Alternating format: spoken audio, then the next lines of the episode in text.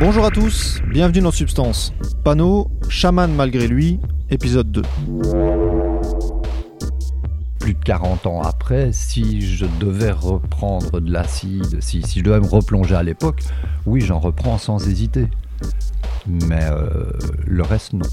Même maintenant, l'acide, je suis euh, plutôt prosélyte par rapport à des gens qui ne prennent rien ou des trucs comme ça. Je trouve que c'est une expérience qui vaut euh, infiniment la peine d'être vécue.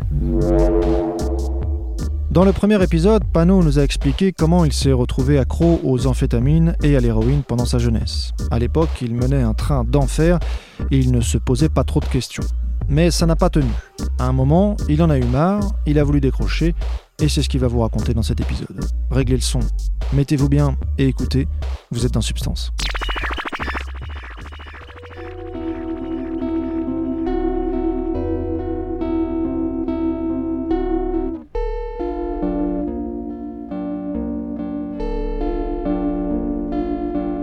De nouveau, je parle uniquement dans mon cas et, avec les opiacés. Un cas n'est vraiment pas l'autre, mais euh, il y a juste un jour où t'en as marre. T'as l'impression de tourner en rond. Euh. Tu prends de l'héroïne pour pas être en manque, mais il y a plus, tu n'en retires plus aucun plaisir. C'est juste. Euh, c'est juste tu prends pour pas être en manque. Et il y a un moment où il y a un moment où il y a une certaine lassitude qui s'installe. Et puis euh, il faut également reconnaître que la, baisse de qualité des produits y a été aussi pour quelque chose. Depuis, depuis les guerres en Afghanistan et tout, l'héroïne est devenue d'extrêmement mauvaise qualité, du moins à l'époque. Et, et, donc, euh, je suis passé de l'héroïne au traitement de substitution pour permettre de, prendre des doses dégressives afin d'arrêter complètement à un moment donné. Parce que c'est pas, ça se fait pas en deux coups de cuillère à peau, ça prend, ça prend des mois, surtout quand tu prends depuis des années. Il a fallu, euh, ben, il a fallu plusieurs années de traitement de substitution pour pouvoir décrocher. L'héroïne accroche très fort et très vite. Mais même quand tu es très très accro, l'héroïne, la crise de manque, au pire, elle dure 5-6 jours. La méthadone, quand tu es accro très fort, la crise de manque, elle dure un mois. Donc tu sais pas arrêter l'héroïne, tu peux encore faire comme spotting, tu te barricades chez toi et pendant 5-6 jours, tu t'accroches au matelas. C'est pas jouable sur 30 jours. Donc les, produits, le pouvoir addictif des produits de substitution est bien pire que le pouvoir addictif de, la drogue d'origine. Ce qui est paradoxal. La méthadone, ça coûte une misère à produire. C'est vraiment c'est quelques centimes d'euros. Donc, somme toute, ils s'en foutent que ça accroche très fort, vu que ça maintient l'ordre établi, c'est dormez braves gens, et voilà.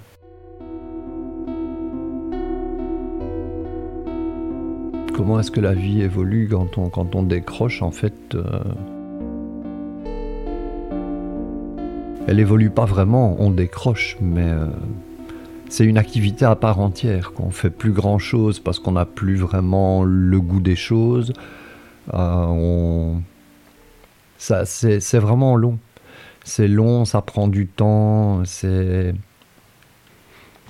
c'est très compliqué de décrocher. C'est vraiment que ce soit décrocher chez soi avec un traitement de, substitution ou décrocher dans des centres de cure et des trucs comme ça, c'est c'est très très long et ça ne marche euh, que malheureusement rarement. Il y a peut-être 10% des gens qui arrivent à vraiment décrocher.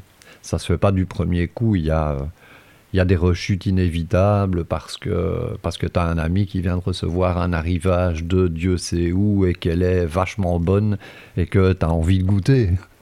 Donc non, non, ça se fait pas tout seul. Quoi. C'est... Il, y a, y a eu un certain nombre de rechutes, je ne les, ai pas calculées, mais euh, oui, oui. Deux, trois ans, euh, peut-être, peut-être même un peu plus. peut-être même 4-5 ans. Je, en fait, je sais plus. quoi. C'est quand, tu es, euh, quand tu es dans le vif du sujet, bon, tu tiens pas vraiment de, de, calendrier ou d'agenda avec le nombre de jours euh, en manque ou décroché. Ou c'est... Je ne sais plus bien, mais oui, plusieurs années, ça c'est clair et net. Les amphétamines, ça j'en prenais plus depuis déjà très très longtemps. J'ai arrêté ça quand je devais avoir une vingtaine d'années. Mais les, les opiacés, c'est quelque chose de très exclusif. Généralement, tu prends des opiacés, tu prends rien d'autre. Tu bois pas d'alcool, tu fumes pas de joint, tu tu prends pas de drogue récréative. Euh, c'est tu, tu, prends tu prends des opiacés, tu prends des opiacés et tu prends rien d'autre. Quand j'ai arrêté, ben oui, là je je me suis, je me suis souvenu qu'il y avait d'autres produits et que tout compte fait, c'était amusant.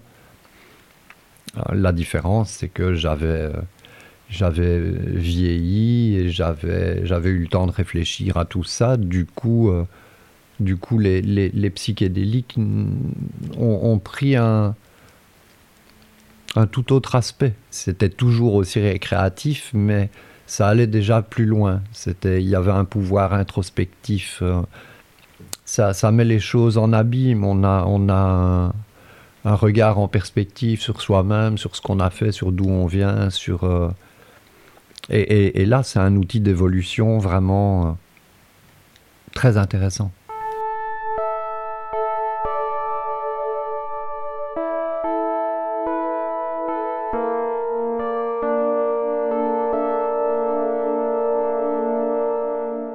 LSD et les hallucinogènes de façon générale sont euh, très différents des opiacés et des drogues addictives.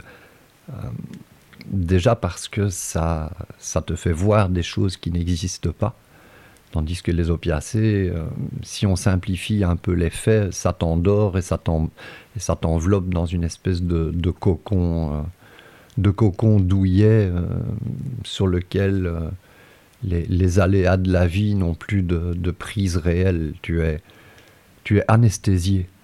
Euh, les psychédéliques, au contraire, désanesthésient les gens. Euh, ça, ça rallume la lumière.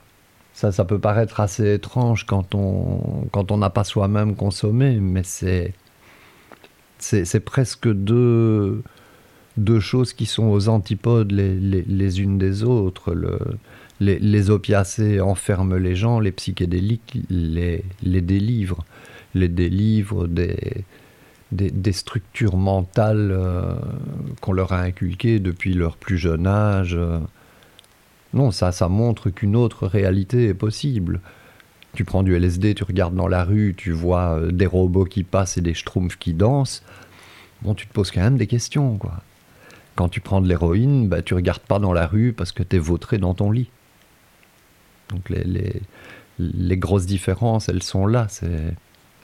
Mais, je dois, mais la nuance est subtile. Quoi. C'est, quand, quand, quand, on ne consomme rien, faire, le, faire la différence, j'admets que c'est un peu... On peut se dire, oui, mais tout, tout, toutes ces substances-là sont, sont englobées sous le terme drogue, mais euh, on peut y mettre le café, l'alcool, les cigarettes. Euh, drogue, c'est un mot qui veut tout dire et qui veut rien dire. Pour la loi, tout est dans le même tiroir, mais euh, ça ne devrait pas être le cas. On ne va pas comparer euh, le cannabis, l'héroïne, le crack et euh, les champignons hallucinogènes. Or, c'est ce que la loi fait. Il y, a, une seule loi pour toutes les substances et c'est quelque part c'est criminel parce qu'un héroïnomane n'est pas un fumeur de joint et quelqu'un qui prend du crack n'est pas quelqu'un qui prend des champignons.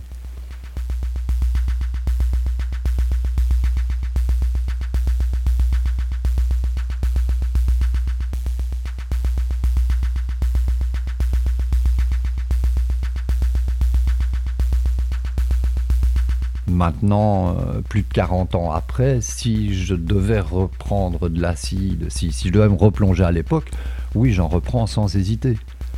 Mais euh, le reste, non.